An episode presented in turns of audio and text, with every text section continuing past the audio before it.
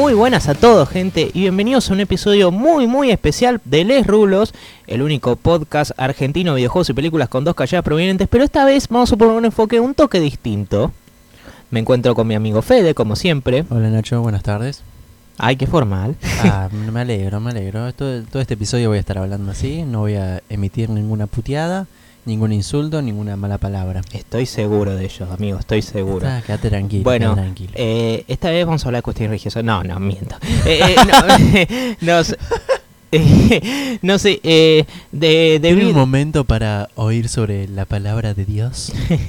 Eh, eh, Basta. El episodio de, de Star Wars, episodio 9, nos hizo pensar de hacer una serie de capítulos extra de Les Rulos que no sean enfocados en noticias per se y se enfoquen en hacer alguna película. Que esta película puede ser o una película clásica o que queramos hablar de ella debido a que tiene cierta conexión con una película que pronto se va a estrenar. O simplemente que quizás queramos hablar de ella porque, porque sí, qué sé yo, algún día quizá queramos hablar de Into the Spider-Verse y no se estrene Into the Spider-Verse 2 hasta 2022, qué sé yo. Exactamente. Claro, esta sería como la versión spin-off de Les Rulos. Este sería el spin-off de Les Rulos. Claro, yo, eh, es el universo.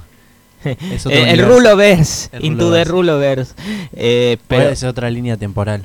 además nos pareció bien para empezar el año hacer esto y considerando de que de que pa, ahora se va a estrenar la película De Jojo Rabbit. o creo que ya se estren- creo que se, Mm. ya se estrenó Sí, creo que de, sí. de Jojo Rabbit De Taka Waititi. Taika Waititi que es reconocido por su trabajo en Thor Ragnarok.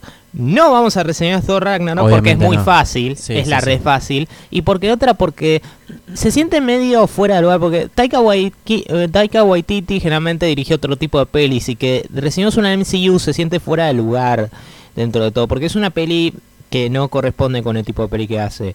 Eh, además, eh, Jojo Rabbit no tiene nada que ver con Thor Ragnarok, No, obviamente. obvio. No que esta peli tenga una conexión narrativa per se, pero bueno, se entiende.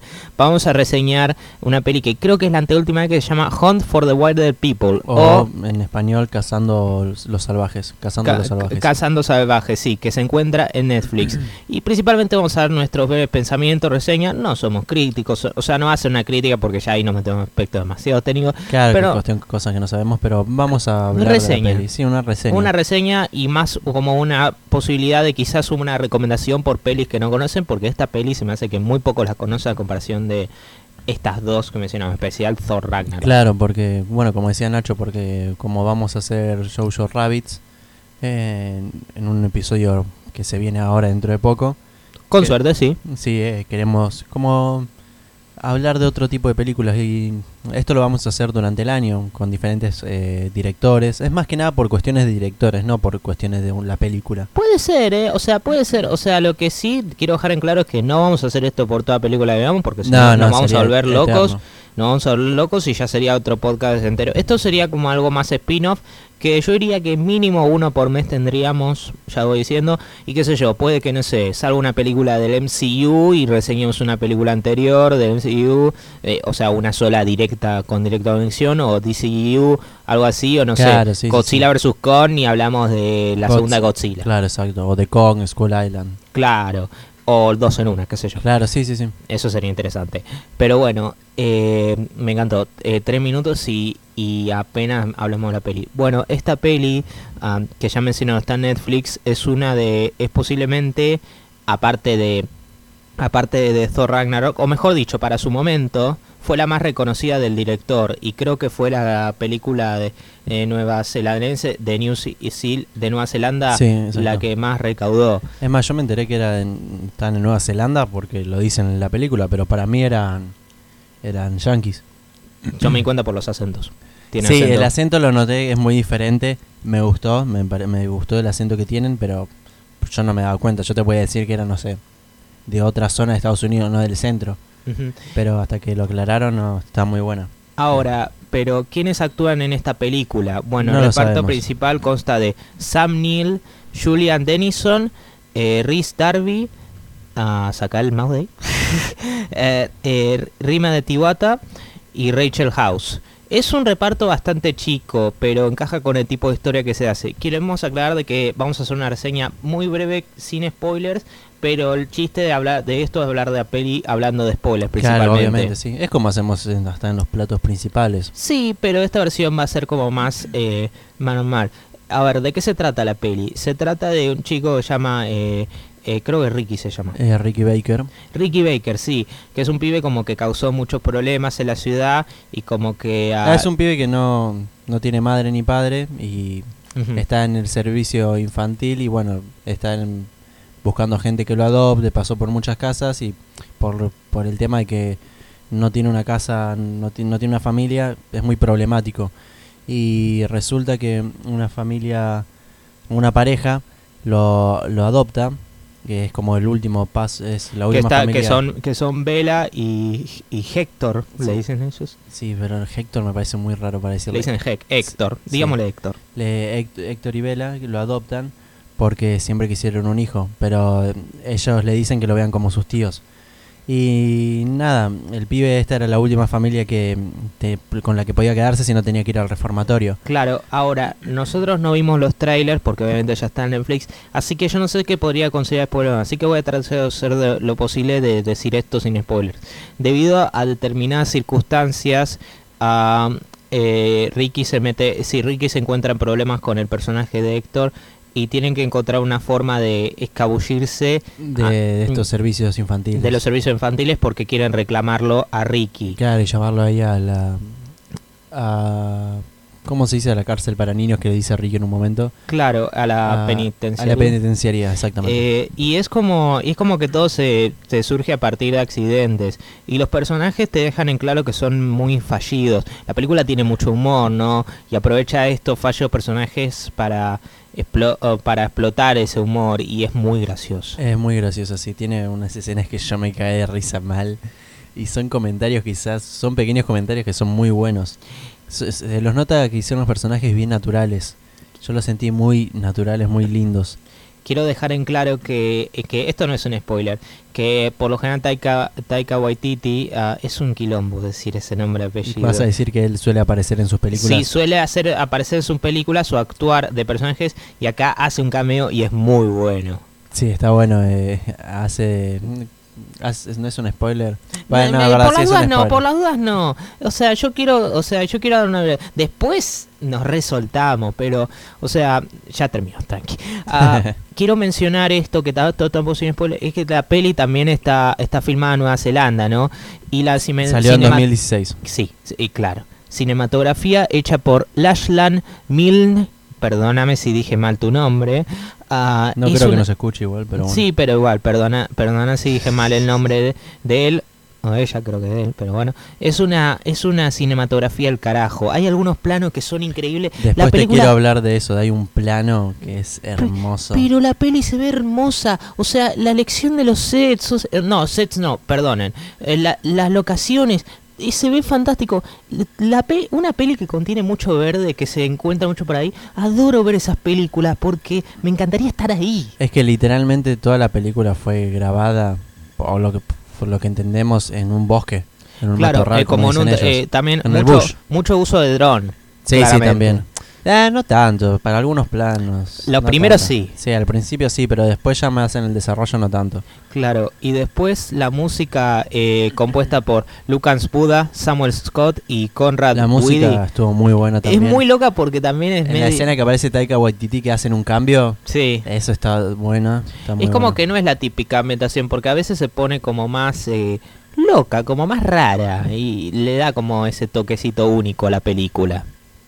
Eh, y no sé qué más querés decir. Las actuaciones, ¿qué te parecieron? Las actuaciones por parte de Sam Neill me, me encantó. Sí, a mí también. Eh, es ese tipo, no voy a decir sin spoilers, así que no quiere saber nada y que después se termina como re encariñando. gruñoso, medio hijo de... Claro. Es medio hijo de puta. Sí, me hizo recordar en, en cómo, cómo se va desarrollando el personaje hacia- el final, que después lo vamos a decir bien. Me hizo recordar un poco a Joel de The Last of Us. Claro, pero una Pero- versión más light. Sí, obvio, Mucho obvio, más light. mucho más light. Después está Ju- Julian Dennison, eh, que es Ricky Baker, que me encanta su papel.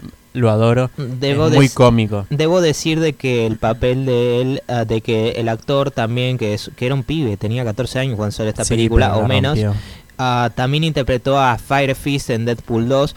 Aunque debo decir de que el papel de Fire Fist es muy similar en Deadpool 2. Ni siquiera es una crítica a esta peli, es como diciendo Deadpool 2, como diciendo, mmm, tomaste un poquito de inspiración de esta película, ¿no? No, porque posta, no es Sí, casi sí, lo sí, mismo. son muy porque se presenta en como un pibe que es medio... Y después resulta ser más complejo de lo que parece. Sí, sí, sí, sí. Aunque acá es como más amable. En Deadpool 2 es más andate a la puta que te parió. Más con acorde con Deadpool. Y después está Rima, de Rímate Wea- Weata, no sé cómo mierda pronunciar eso, que hace la esposa de Heck, que es un... Eh, Bella, sí. Bella, que es un personaje re dulce, re amoroso. Pero también, eh, eh, también en- es eh, dulce amoroso en Una el, lástima cuando... en el giro, en el, eh, con un giro Waititi que también tiene sus cosas medio raras, que no es eh, como que tiene su escena. Después lo vamos a discutir, pero es como que a veces tiene algunas cosas que vos decís, wow, what the fuck. pero, Mm. pero bueno, eh, yo creo que hasta ahí llegamos. Eh, es una película que me parece muy buena, genial. Sí, dura una hora cuarenta y pues, se hace... eh, se puede llevar bien, ¿no? Sí, no se, se hace puede pesar en ningún momento. Se puede pasar muy buen rato. Además, eh, esto sí. no es spoiler porque te lo muestra al principio. La película está dividida en 10 capítulos. Que no sé. en- yo creo que se ayuda a que la peli vaya más, más fluida. sí, y está bien distribuido. No sé, me, cada capítulo tiene un nombre y cada vez se menciona ese nombre del capítulo. Y, y se entiende. No, no sé, es como. Ahí no logro entender bien por qué la decisión de los capítulos. Sí, yo tampoco, pero creo que quizá tenía que ver la peli. O sea, eso en mi caso, creo que es algo que para mí no agrega ni quita mucho. No, no, no, no, pero yo intento buscarle un significado narrativo y pero no, no, no lo entiendo igual. Pero no digo que sea una mala elección. Pero en cierto bueno. sentido está bueno. Ya ahora con esto terminamos. eh, ah, no, y quiero decir también, la edición, ha intentado utilizar una edición creativa que es a veces van, algunos planos van muy rápidos, pero no en un mal sentido, sino que tiene que ver con la intensidad de escena, porque a veces intenta replicar otro tipos de películas. Ahora lo voy a discutir, pero me parece que es muy buena. Es una peli muy creativa, muy copada, que da para verla. Y para mayores de tres, así que tampoco se va muy al carajo. Muy. Eh, la verdad, yo la recontra recomiendo. Sí, yo también. Una hora cuarenta, muy linda, muy buena cinematografía. Los planos, hay planos que son excelentes, muy graciosa. eh, Está basada en una historia real, pero igual no se le tiene que quitar. o sea, igual fueron creativos de por sí, no es que Sí, obvio, paste y nada creativo de, le- de- de la dirección. Pero nada, muy buena película. eh, muy buen trabajo de Taka Waititi. Bueno, ahora sección de spoilers. Ahora Claro. vamos, ahora vamos al por qué específicamente nos gustó mucho. Y obviamente si no la vieron, realmente recomendaría. Está en Netflix. Pero bueno, ya con esto están advertidos. Claro, si están escuchando después de esto es, y se enteran de algo que no querían saber, bueno, es su culpa, nosotros ya se lo advertimos. Em- ¿Y por dónde querés empezar, Nacho? Empecemos con la muerte de la madre. A mí me gustó el hecho de que haya salido así a nada, como diciendo.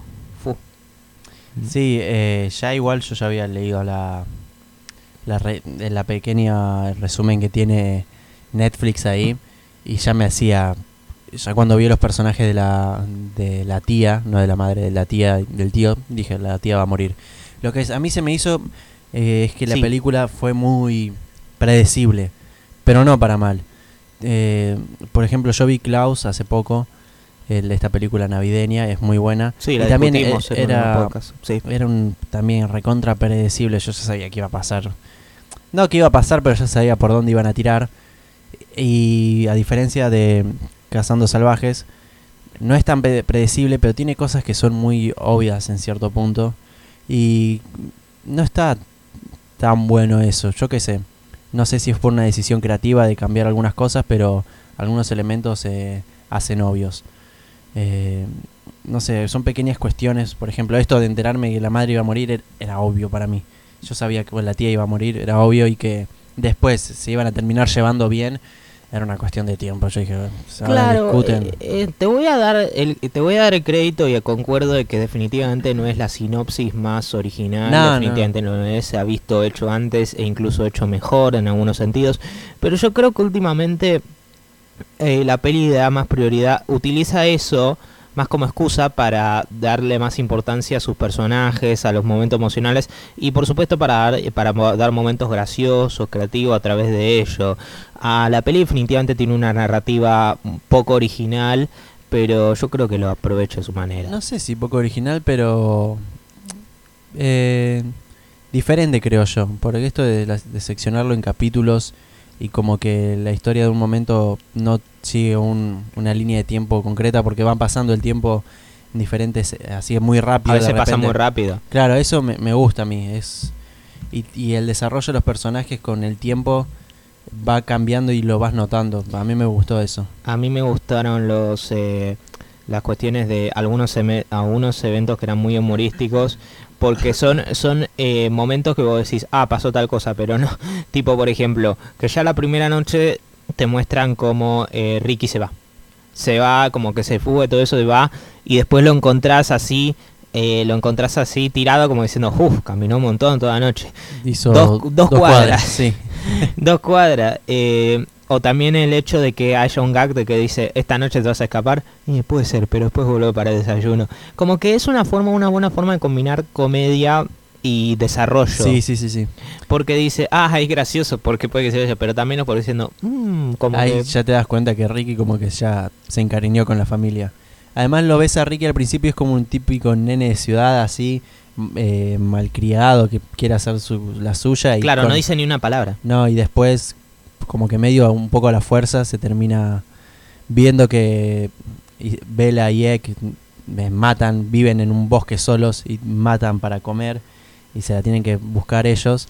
Eh, como que va entendiendo las necesidades de la familia y, y por qué lo quieren tanto él, al menos Vela. Claro, eh, y eso es lo que me fía antes con Vela cuando decía que tiene sus eh, que tiene su que tiene su aspecto medio loco. Bueno no loco pero como medio le llama la atención a Ricky que es que antes dice me ayudas a pelar este animal no no no no quiero. Que él dice que quiere ser un gangsta. Sí eh, eso me encantó eh, durante toda la película. y después ve ella viste esa escena como que mata a un animal y lo muestra con la visión como tan tan tan como una película y ella sonriendo tipo se desmaya. Dice me, me ayudas a destriparlo y se pasa la mano por la cara y toda la sangre y Ricky literalmente se desmaya de la impresión que le da Claro, eh, también, o también eh, al principio cuando lo ve a Héctor es como que Héctor es un sorete, pero te lo muestran como en tono más cómico, dicen, ah, qué forro. Como por ejemplo dice, eh, eh, ¿cómo se llama su perro? Zag.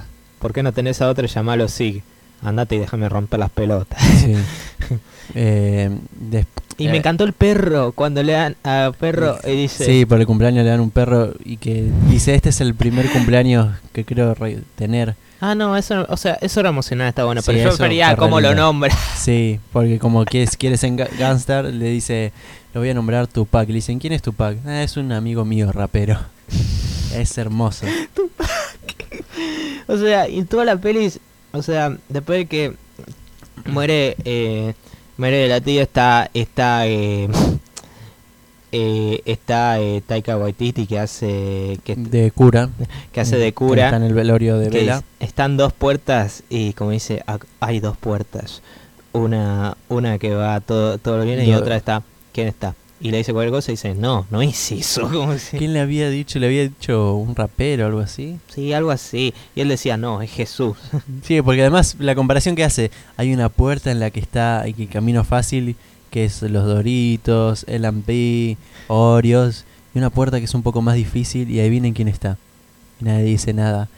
Y dice, yo no diría Jesús porque sería algo improbable, algo así. Y dice, ¿quién está? Jesús, sí. Eh, así que vayan por esa puerta. Y es como la comparación, no sé, yo iría por eh, la otra puerta. por tener a como... como... No, y encima, eh, yo veo que Taika Waititi por lo general hace esos personajes medio raros. ¿Vos me te acuerdas de esos personajes en Thor Ragnarok como medio...? Thor Ragnarok que es Korg directamente. Sí, que es el de piedra. Como sí, sí, que sí. Tiene esa personalidad medio rara también la vocecita que tiene. o también después cuando se se quiere así quiere hacer como que se prende fuego. Ese mierda todo el era horrible. claro porque cuando ya se da cuenta que Vela murió y no hay no hay una madre una madre entre comillas que mantenga todo que cuide eh, lo de servicio infantil se lo van a llevar para llevarlo al penitenciario. Y él no quiere se escapa. Y hay algo que en, en ese escape, bueno, como dice Nacho, hace, hace un muñeco de él y lo prende fuego el granero. Y se va para el bosque y se pierde. Otra y vez. Hay algo que Ay. la man- película maneja muy bien, que es todo el tema del bosque o del bush, como le dicen ellos de Bush. que es que vos eh, de verdad se siente como si estuviera perdido, porque es todo igual, es todo árbol, es todo verde y no sabe, en realidad no sabes si hicieron eh, 20 kilómetros o si están a dos cuadras y hay tres árboles que los tapan y está muy bien hecho eso. Eh, agregado que la peli para mí se ve linda. Y también me parece un momento muy bueno, que es que claro, la típica ve una torta re rica y es el perro, y después uno, una sándwich que dice está perdido y, Y es el es tío, sí. Eh, o después que se re- revela algo que antes se hizo como foreshadowing cuando decía lee esto, que yo decía, ah, la típico se la lee para que él se dé cuenta y todo lo demás. Que es que Héctor no sabe leer. Ah, es verdad, sí, no lo había pensado en su momento, sí. Como dice, léelo. Claro, sí, yo también lo- en ese su momento lo pensé como, sí, léelo porque yo ya lo leí, quiero que ya lo sé. Ujú. Claro, la carta ahí de que lo van a venir a buscar. Y ahí es donde se da el verdadero desarrollo entre ellos dos, cuando están escapando. Encima, encima el otro dice, ¿cómo no vas a hacer ver eso? Es un Sí. burro. Y se hace, y se, y se rompe el pie. O sea, claro, porque Ricky lo jode mucho y se enoja y se tropieza con una rama y se rompe el pie. Aunque se me hace medio increíble pensar que Ricky en especial, que esto sí admito que es medio como mm, una parte mía, que es ah, que es que Ricky, que apenas tiene experiencia, lo ayuda a que sobrevivan y están dos semanas. Es como, ¿dos semanas? Bueno, pero pensé que Ricky fue a cazar todo y el otro, estando quieto, encontró una anguila. Ah, mal. Eso también dice, yo atrapé esto y le muestra al otro una águila. Y sí, y le dice "Hey, a Ricky, ¿qué es eso? Salad. Yo ahí me caí de risa mal. O le habla también la cuestión de la destreza, de que lo que sí, tiene que es la destreza o la habilidad.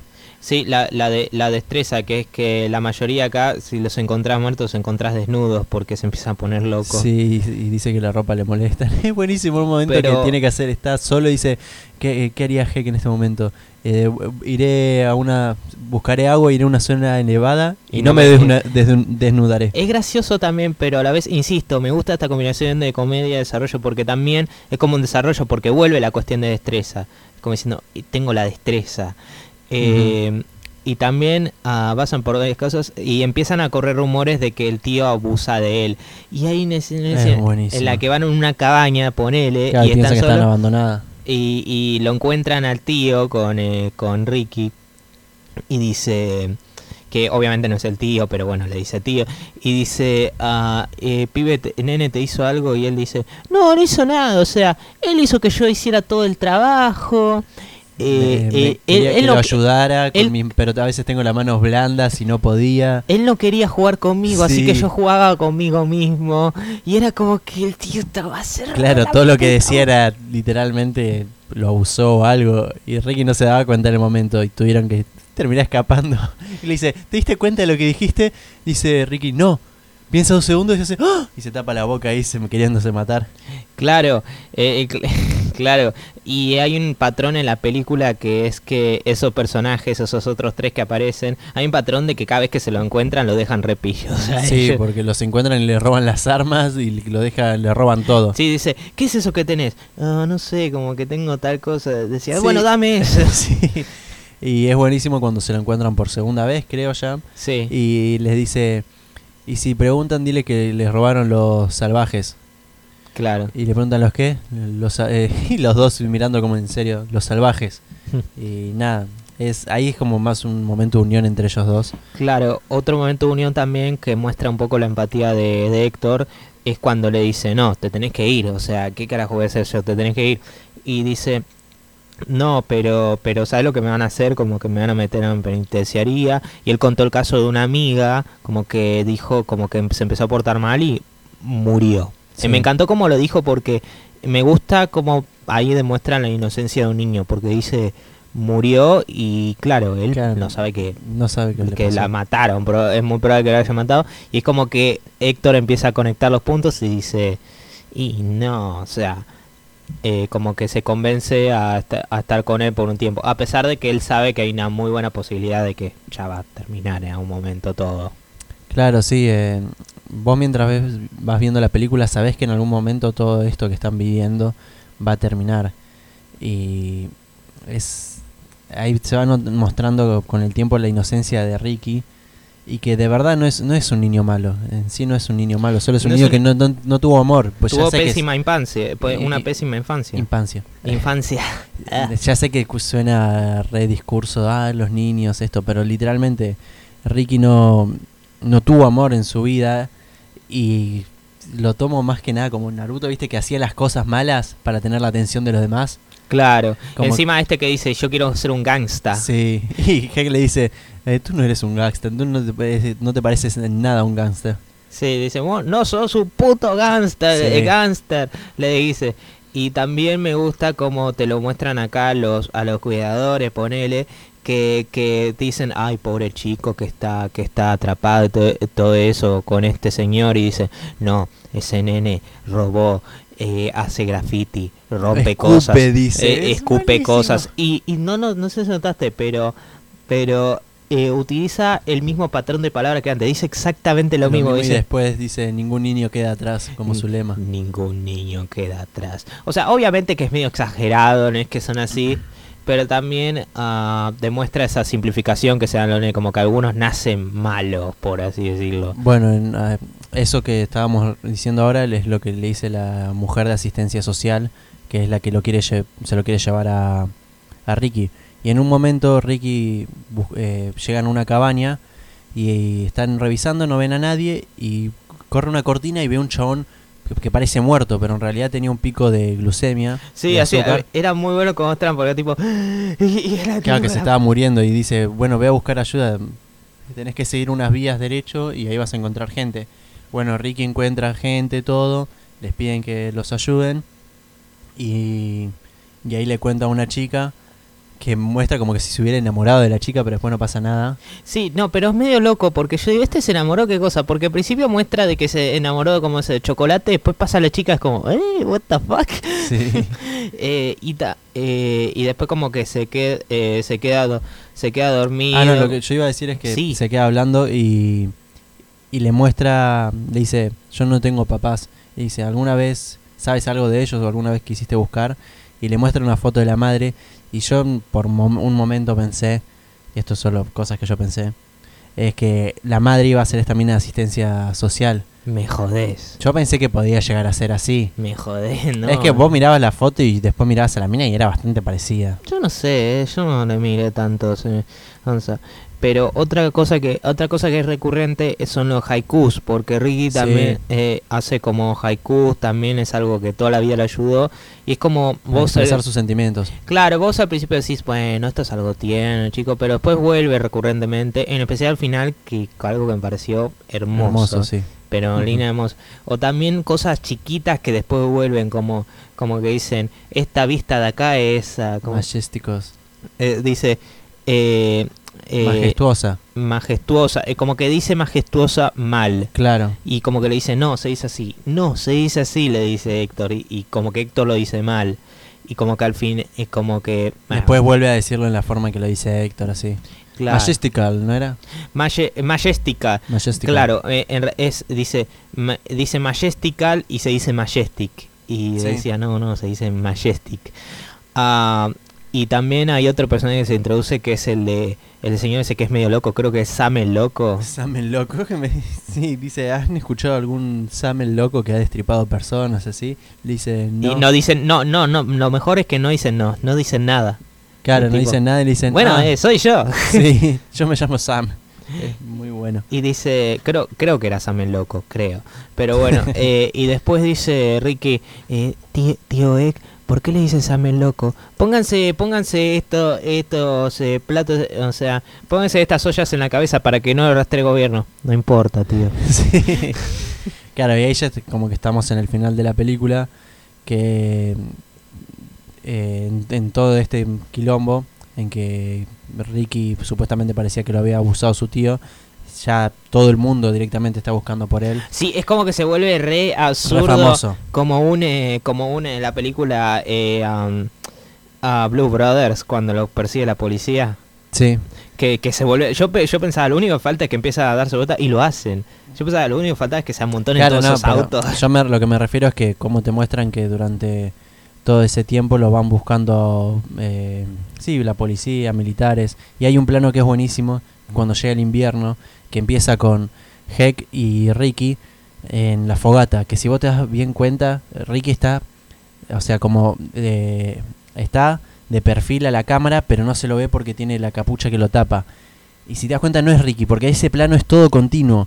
Y apenas gira, aparece Ricky mirando para atrás y, Heck mirando para adelante caminando. Y ese no es Heck, porque Heck estaba antes. Y todo en ese plano es un plano continuo en el que van apareciendo y desapareciendo los personajes que se van cambiando para que y es no sé me pareció genial claro otro otro caso de aprovechamiento así fue cuando aparecían múltiples Ricky cuando estaba perdido que era está mirando para un lado está para claro otro. también sí. O, o cómo se utiliza una cámara de arriba de claro en el mismo momento que está caminando como que lo cortan un segundo y avanza o- avanza un poco más como que lo difuminan y avanza un poco más. Está está muy bien llevado. Esos esas elecciones están muy bien O también hay otro momento que se relaciona con los cuidadores, ah, cuando lo ven a Ricky, que lo descubren y le dicen, nosotros somos como Terminator. Ricky dice, no, yo soy Terminator. No, vos sos como Sarah Connor. sí Y después los hijos puta después a la de televisión y dice, no, yo le dije que éramos Sarah Connor. Y ella, "Eh, no, que éramos Terminator ellos, y él Sarah Connor. Le chupa huevo. O también cuando descubren el cuerpo dicen, este no es el cuerpo de un niño. ¿Cómo, pero ¿cómo te das cuenta? Se prendió fuego. Por esto. Y le tira el plato Sí, de que de tiene cara una, ca- una cara con una cara dibujada. Eh, Bueno, y perdón, sí. pero para este final ya como que eran bastante conocidos todo el- su caso porque llevan como seis meses desaparecidos. sí, es una locura, la es verdad. una locura y y bueno, estaba este rumor de que Heck lo había abusado todo, pero también le salvaron la vida a este tipo que encontraron encontraron casi muerto que le había dado un pico de glucemia, por lo que mucha gente también estaba a su favor.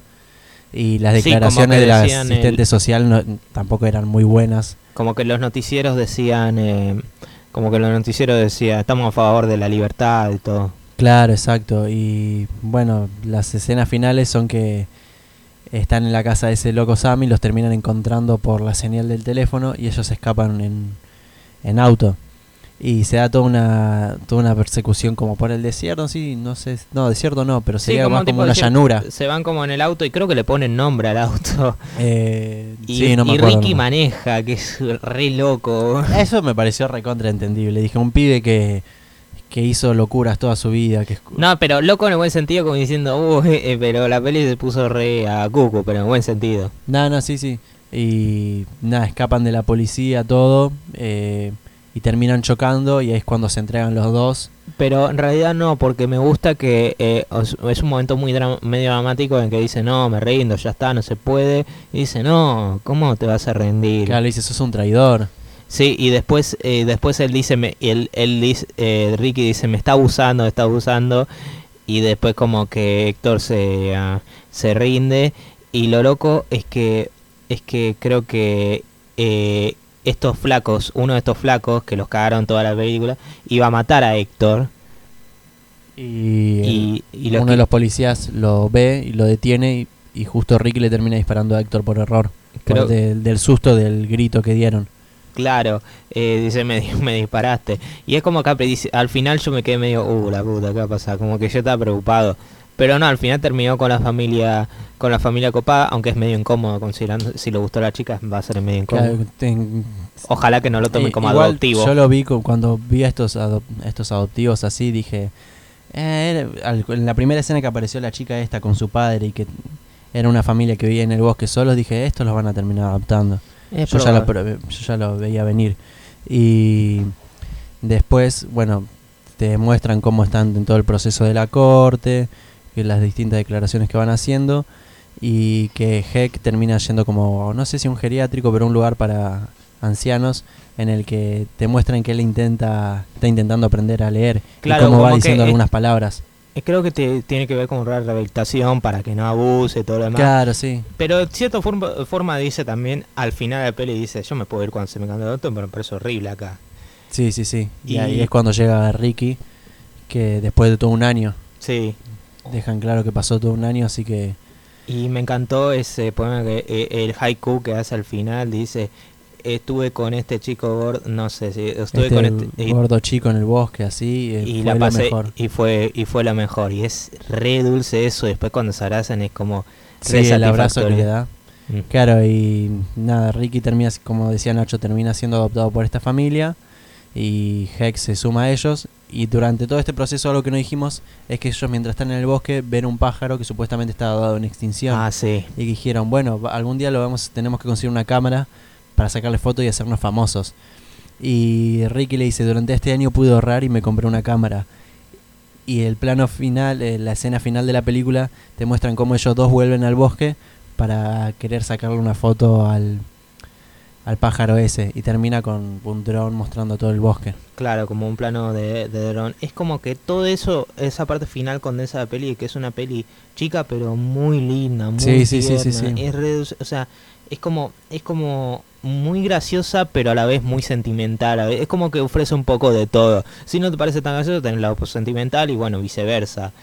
Eh, a mí la verdad me la peli me pareció muy muy buena y en cierta forma me anticipa, me da más anticipación para ver Jojo Rabbit, porque a ver, no es la misma peli, pero va por una cuestión similar, porque se trae la perspectiva de un chico, más chico esta vez. Claro, Y y, es como- además está en, una, en un tiempo todavía peor que era plena pleno nazismo. Claro, y, y lidia con la perspectiva de chico que es quizás me educaron mal y es como diciendo sí. soy, soy más pibe, nací ma- nací ma- o sea, eh, todo esto ni la vimos. malo, sí, sí, o Claro, todo lo que estaba ni, haciendo lo vi- está ni mal. la vimos, ni la vimos, y no es que estamos contando, eh, ni la vimos, y es como que dice nací mal y dice, no, vos sos solo un pibe, como que le dicen eso. Yo dije, va por similar, y me gusta este tipo de historias. Pero bueno, eh, Claro, yo la vi sin ninguna expectativa, no, no esperaba nada y la verdad me llevó eh, un buen agrado. y súper fácil de ver. Sí, sí, sí, sí, sí. La ves eh, en una hora y cuarenta, que es justamente lo que dura, qué loco, ¿no? Insisto, no somos críticos, pero tratamos de darle una perspectiva, indagar un poquito más a la hora de ver pelis, a la conversión no sea un público puramente casual. Claro, y exactamente. nosotros pareció una película simplemente excelente. Ah, y bueno, y si ya estaron acá y ya la vieron, quizás esto los eh, quizás esto los motiva a que la vean de vuelta. Sí, porque yo hasta que Nacho no me propuso esta idea de hacer este esta reseña de esta película, yo no estas son quizás de las películas que la ves en Netflix nunca la pones porque Claro, te claro. o algo, ya no te motiva la presentación, pero es muy linda la verdad, recomendamos que la vayan a ver, que la vayan a ver, prendan Netflix la vean, la busquen. Como tiene como 80% de ustedes tienen Netflix, Sí, si no es suyo es de alguien más.